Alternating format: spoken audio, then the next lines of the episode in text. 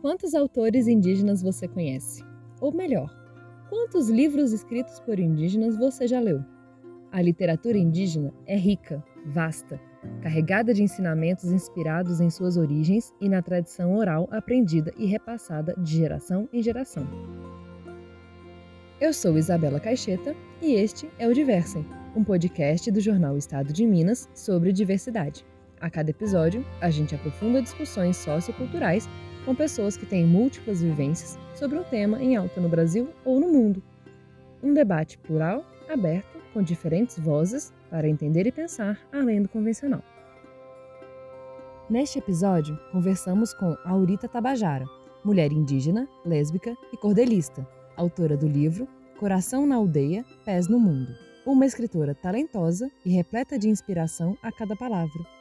Confere só como ela se apresentou para minha colega Isabela Veloso, que produziu e editou este episódio. Eu sou Aurita Tabajara, nascida longe da praia, fascinada pela rima e melodia da jandaia. No Ceará foi a festa, meu leite foi a floresta, na Suíça Samambaia. Minha essência ancestral me encontra cordelizando, em amparo faz-me existir, e ao mundo eu vou contando. Que a minha forma de amar ninguém vai colonizar de arte vou me armando. Filha da mãe natureza, mulher guerreira eu sou, com a força feminina cinco séculos atravessou. Cada vez mais sábia e forte, o meu medo é a morte que o preconceito gerou. Hoje, esta mulher levanta com letra e voz autoral contra toda a violência por um amor ancestral de um corpo ensanguentado, usado sem ser amado, mas com espírito imortal. Minha avó é referência desde o tempo de menina. Até me tornar mulher, as histórias que ela ensina me incentivam a falar que a mulher tem seu lugar e é raiz que nunca termina. Eu não sou como Iracema de José de Alencar. Sou do povo Tabajara, onde canta o sabiá, minha aldeia tem burana e minha terra é soberana pelo toque do maracá. Durante o período colonial brasileiro, boa parte da produção literária que circulava tinha como temática os indígenas. Mas eram relatos estereotipados e desumanizantes, feitos do ponto de vista dos colonizadores brancos. Caramuru, lançado em 1781 pelo frei Santa Rita Durão, é um exemplo. Mas não é sobre essa literatura que vamos falar neste episódio. Nosso foco é a literatura indígena, aquela desenvolvida e escrita pelo próprio povo indígena e que vem ganhando mais destaque a cada dia. É, me dediquei muito às histórias dos outros velhos, que não é só minha avó que conta histórias, outros velhos também contam, para escrever as histórias, para escrever em cordel, fiz meu diário de campo. É, foi a época que eu mais me dediquei às plantas medicinais, para plantar e para escrever sobre elas, né, na questão ancestral. Por isso que eu digo que eu escrevo com várias vozes. Eu não, né? As mulheres indígenas, nós escrevemos com várias vozes, essa voz ancestral que a gente carrega. Mas o que se caracteriza como literatura indígena? Há uma certa divergência de opiniões. Para Aurita, qualquer material escrito por uma pessoa indígena pode estar nessa classificação.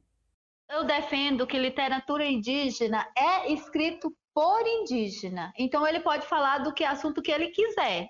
É escrito por um indígena, então a literatura é indígena. Mas escritoras e escritores indígenas alertam para uma diferença fundamental entre literatura indígena e literatura indigenista. Agora, é, tem a, literatura indigenista, né? que essa é a literatura escrita por, por os antropólogos, no olhar do, do, do, que acha ou do que viu. E nós contamos o que nós vivenciamos, né? Então, há uma diferença aí na, na literatura indígena. É, muitas pessoas acham que escrever sobre a cultura sobre os povos indígenas é, é, literatura indígena. Eu defendo que a literatura indígena é, é só, só é indígena se for escrita por indígena.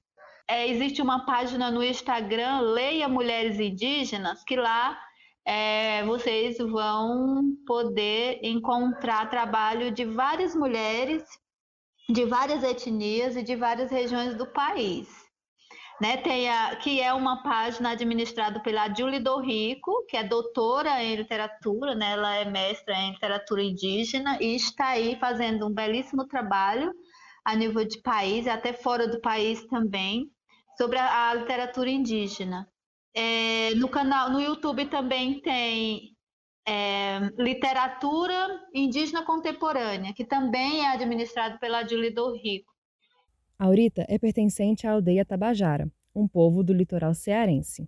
Suas origens são, inclusive, os grandes influenciadores na estética de escrita em que se sente mais confortável, o cordel.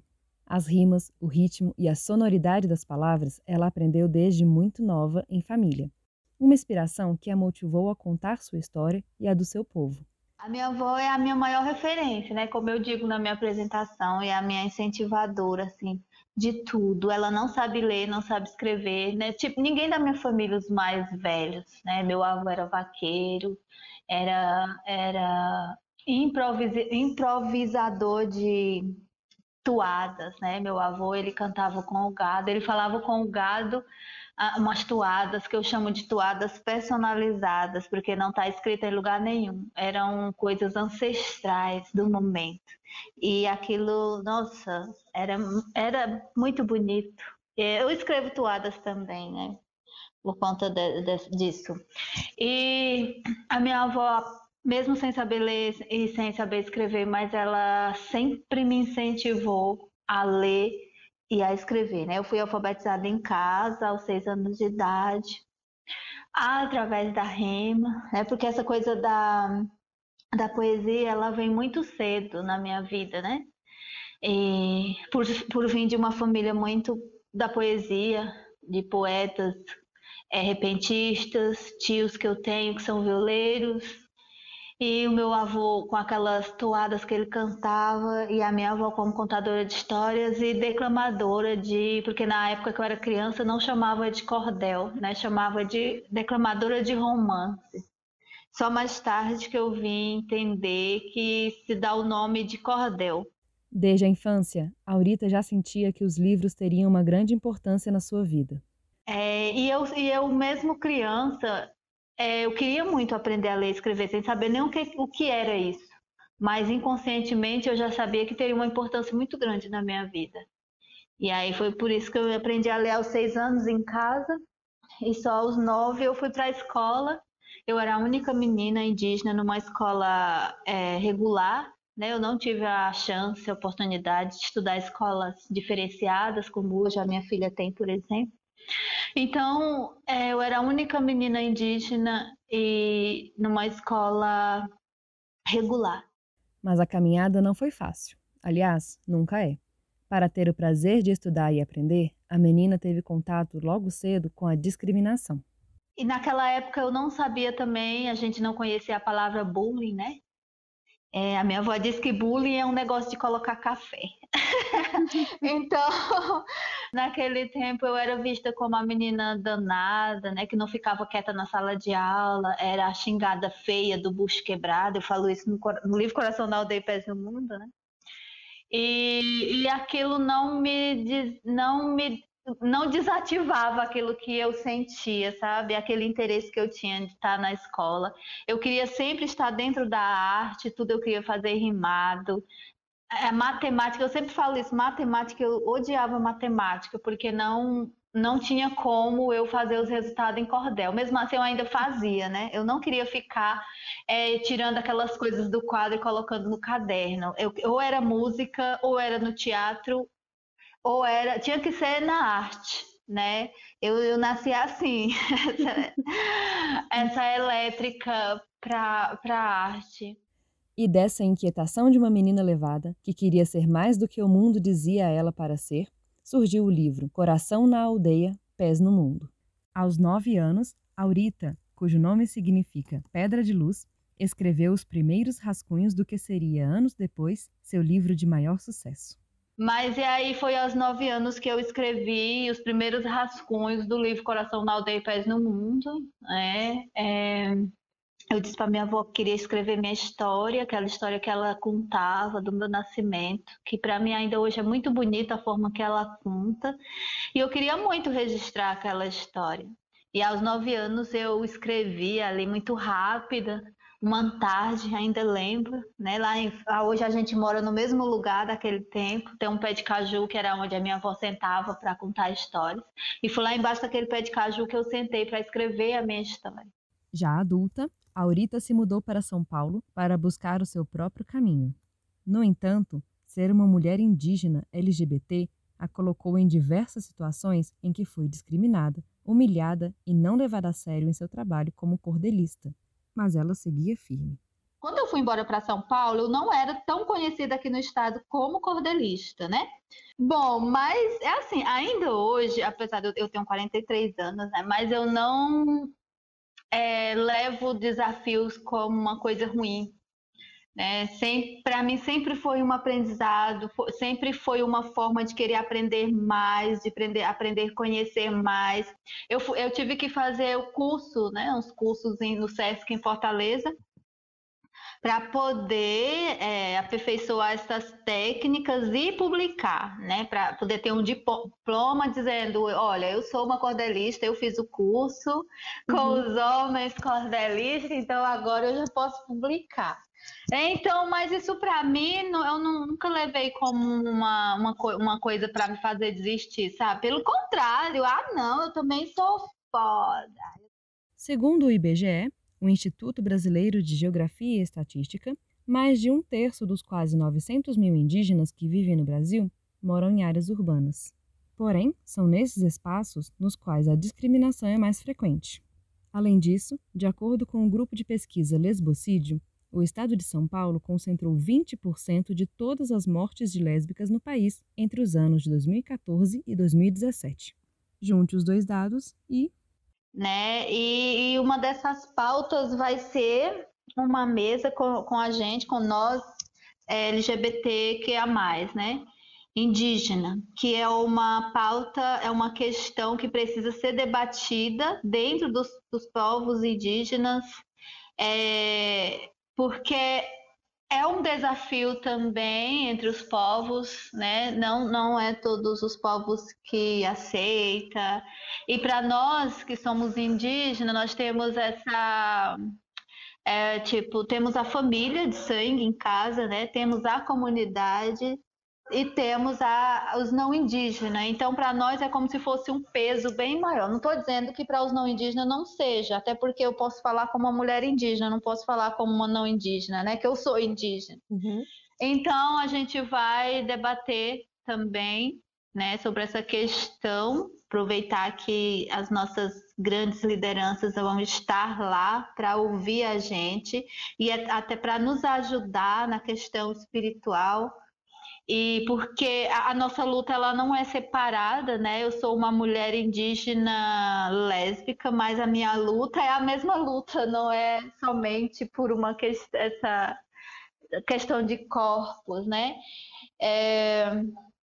E tem outro, vários outros. Então, aí a gente vai é, fazer performance, é, vou declamar, é, e a gente vai fazer muitas coisas. Entre as inúmeras histórias de preconceito, Aurita contou uma das situações que mais lhe marcou. É, os desafios que eu passei assim em eventos foi de ser convidada para eu fui convidada para um determinado evento quando eu cheguei então vou falar o que aconteceu só não vou falar onde aconteceu quando eu cheguei lá não tinha mesa para expor os meus livros e nem meu nome estava na lista de na ordem de declamações, né? Para fala, para o palco. Poxa, que é isso? Eu for convidada para um evento, quando eu chego aqui não tem nada, assim.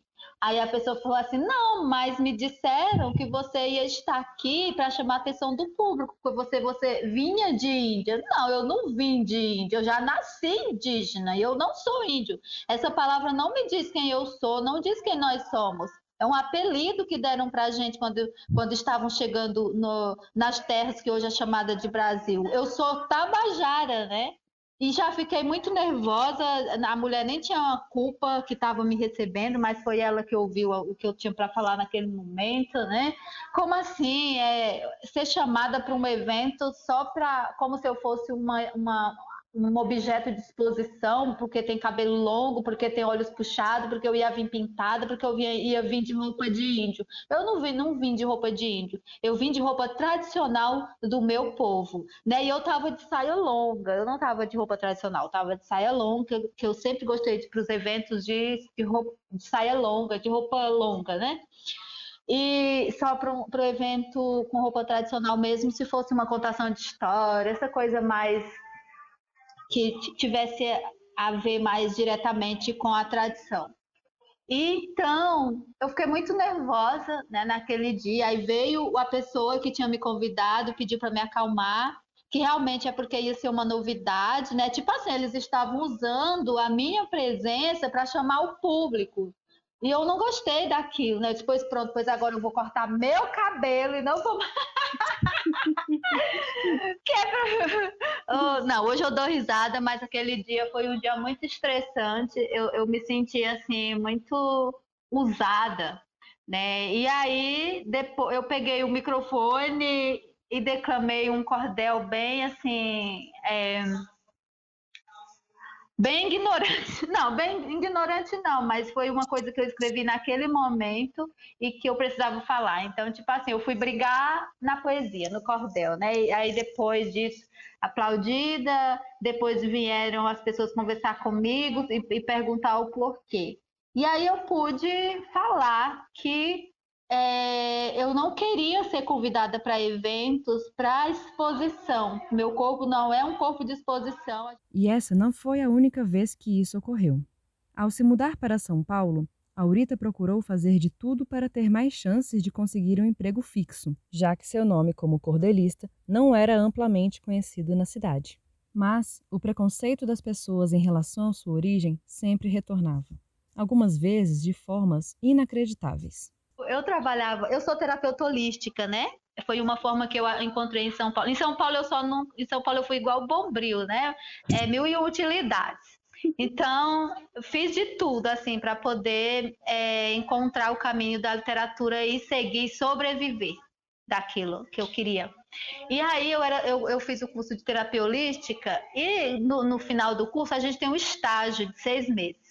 E o estágio, como eu tenho magistério, no estágio eu, é, me chamaram para estagiar cuidando de uma criança com síndrome de Pertz, que é uma síndrome que dá aqui no Brasil é muito rara, né? De mil crianças dá em uma. E aquela criança ela estava com síndrome de Pertz e eu fui chamada para cuidar dentro da sala de aula. Ela estava sem os movimentos, então tinha que colocar na cadeirinha, da cadeira de roda na cadeirinha, levar ao banheiro, essas coisas, né? E ficar ao lado da criança ali na, na sala de aula o tempo que ela ficasse em sala de aula. Então, é, com o tempo, acho que não, já estava com mais de seis meses que eu estava com ele nessa escola, chegou o bendito dia do índio, né? O 19 de abril, a semana do 19 de abril. E as professoras, eram duas professoras, elas estavam aflitas, sem saber o que fazer para a semana do índio, né? Entre aspas. E aí eu falei para a professora, Pro, eu sou indígena, só que eu ia trabalhar toda de branco, com aquela redinha no cabelo, não podia usar brinco, né? Quando você vai cuidar de criança, você não pode usar brinco, você não pode usar colar, nada disso, né? Uhum. Então eu ia como uma não indígena trabalhar, toda de branco, com o cabelo feito um coque, com a redinha no cabelo, toda maquiada e tal. Não tinha cara de índia, né? Aí, quando chegou a semana, que estava naquela aflição, eu falei para ela, Pro, eu sou indígena, eu sou de um povo lá do Ceará, sou contadora de histórias. Se você quiser, eu posso contar a história para criança, ensinar as brincadeiras indígenas, né? Fui tipo, eu queria fazer, um, eu queria uma coisa, sei lá, eu achava que eu estava ajudando, né? E aí, ela olhou para mim e falou assim: Não, os meninos te vê todo dia, a gente quer um índio de verdade, tu não conhece, não? Aí eu, não índio de verdade eu não conheço, não. E aí, ela, eu sei que essa história ela foi parar nos ouvidos da direção da escola e no outro dia eu não pude mais vir trabalhar. Eu fui mandada embora naquele mesmo dia, quando terminou o expediente. Era a patroa que vinha buscar a criança, né? Essa escola é uma escola lá em São Bernardo do Campo, em São Paulo. então, tá dizer o nome, mas também não posso. E Então, quando foi no final do dia, a direção me chamou na sala, lá na salinha, e falou: olha, é, a gente não pode ter uma pessoa dizendo que é índio na escola, porque as crianças vão ficar com medo, porque a gente, você sabe que a gente sabe que índio come gente. Nossa, eu fiquei com tanta raiva, falei assim: ah, come mesmo, come mesmo. Olha, né, você não sabe como índio come gente. Aí eu só sei que a patroa veio me buscar, nem foi me deixar nesse dia, eu já fui direto para ir pro, pro trólebus para ir embora e falou não precisa mais vir trabalhar. Perdi o, emprego porque disse que era indígena. E fui bloqueada de WhatsApp, todos os contatos, porque senão eu ia comer as crianças da escola. Enfim. Aurita diz que não gosta de se envolver em brigas nesse tipo de situação, pois, assim como demonstrou no começo desse episódio, sua forma preferida de se expressar é o cordel. Né? Nunca baixei a cabeça assim de também não sou briguenta de bater de frente com ninguém. Ai, tá, eu também sei. Não, não isso. O meu recado eu sempre gostei gosto de passar através do cordel, através da poesia, daquilo que eu gosto de fazer e eu sei que eu sei fazer, sabe? Então eu prefiro essa essa, essa, essa forma de dizer o que eu estou sentindo, o meu recado ser através mesmo do, da poesia, do cordel, né? Ita, como é carinhosamente chamada pelos amigos e família, enxerga a escola como a base da educação, o ponto de partida para um mundo diferente. Porque a escola é a nossa segunda casa, é de lá que a gente tem os indicadores de caminho. Talvez por isso seja tão convidada atualmente para participar de palestras, aulas e seminários em universidades como representante de sua cultura e para falar das raízes das quais nasceram sua escrita. Para Aurita, é importante que a comunidade não indígena reconheça esses saberes tradicionais, passados de geração em geração, como faz com qualquer livro acadêmico. As universidades têm uma mania de ficar convidando a gente para bate-papo e nunca tem dinheiro para um prolabore, uma ajuda de custo, porque pagar o nosso trabalho ninguém vai pagar mesmo, porque o que a gente passa, para a gente repassa para a sociedade, ela é vivenciada, são coisas ancestrais, são vivenciadas dia a dia, não são aprendidos em livros nenhum, porque até porque se fossem livros a universidade não ia me chamar para falar da, sobre o meu povo, sobre a ancestralidade do meu povo mas nem mesmo nos espaços acadêmicos ela diz estar livre de tentativas de calar em sua fala, sua vida. Para encerrar esse episódio do Diversem, separamos um cordel autobiográfico da Aurita Tabajara, criado em uma de suas visitas às universidades. Os versos foram uma resposta a um pedido dos organizadores para que ela escondesse sua sexualidade durante a palestra. Silêncio? Jamais. E aí, quando foi na hora, eu sempre abro os eventos com uma, um canto ancestral, né? Que é para saudar o público, saudar a mesa, saudar quem está ali na roda de conversa. Aí nesse dia eu fiz diferente. Eu falei, eu não vou fazer a saudação, vou primeiro me apresentar, porque se eu tiver que ser expulsa, eu já vou logo na minha apresentação. aí, aí eu me apresentei assim. Nasci em 79 antes do amanhecer, a parteira foi me benzer, assim conta minha avó que eu abri um olho só disposta à minha missão, sem ter no bolso um tostão, sorrindo bem satisfeita, com um olhar de perfeita, eu já nasci sapatão. Quando fui para a escola, já me achavam bonita. Quando fui para a escola, já me achava bonita, com um vestido de chita, desfilava bem faceira. Corria fazer a poeira para chamar a atenção, das minas do coração ganhar com facilidade, na aldeia ou na cidade, eu já nasci sapatão. Eu clamo e peço respeito, só queremos existir, direito de ir e vir, e que assim toda mulher fique onde ela quiser, inclusive na profissão, sem nenhuma opressão e sentar de perna aberta, sem ouvir errado ou certa, eu já nasci sapatão. Sou indígena, sou guerreira, juntando-se à resistência, sábia e com inteligência que luta por igualdade de toda comunidade para um dia ser inspiração. Violência, eu digo não, pois é tempo de somar. E tu pode acreditar, eu já nasci sapatão. Que as pessoas sejam livres, pratique somente o bem. Bonito não é quem tem, mas quem sabe dá valor. Seja também o autor da sua reflexão, Por não atender padrão, eu já fui discriminada, outras vezes rejeitada, eu já nasci sapatão.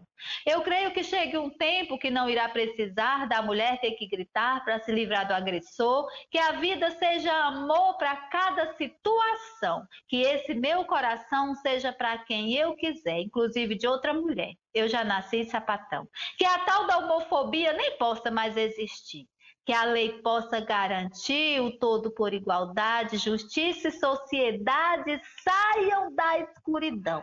De salto ou de pés no chão, que eu possa ser feliz aqui ou em outro país, porque eu nasci sapatão. Com participação especial de Aurita Tabajara, a produção e o roteiro deste episódio do podcast Diversem foram de Isabela Veloso, que também fez a edição de áudio. A apresentação foi minha, Isabela Caixeta. O podcast Diversem tem coordenação de Márcia Maria Cruz e Rafael Alves.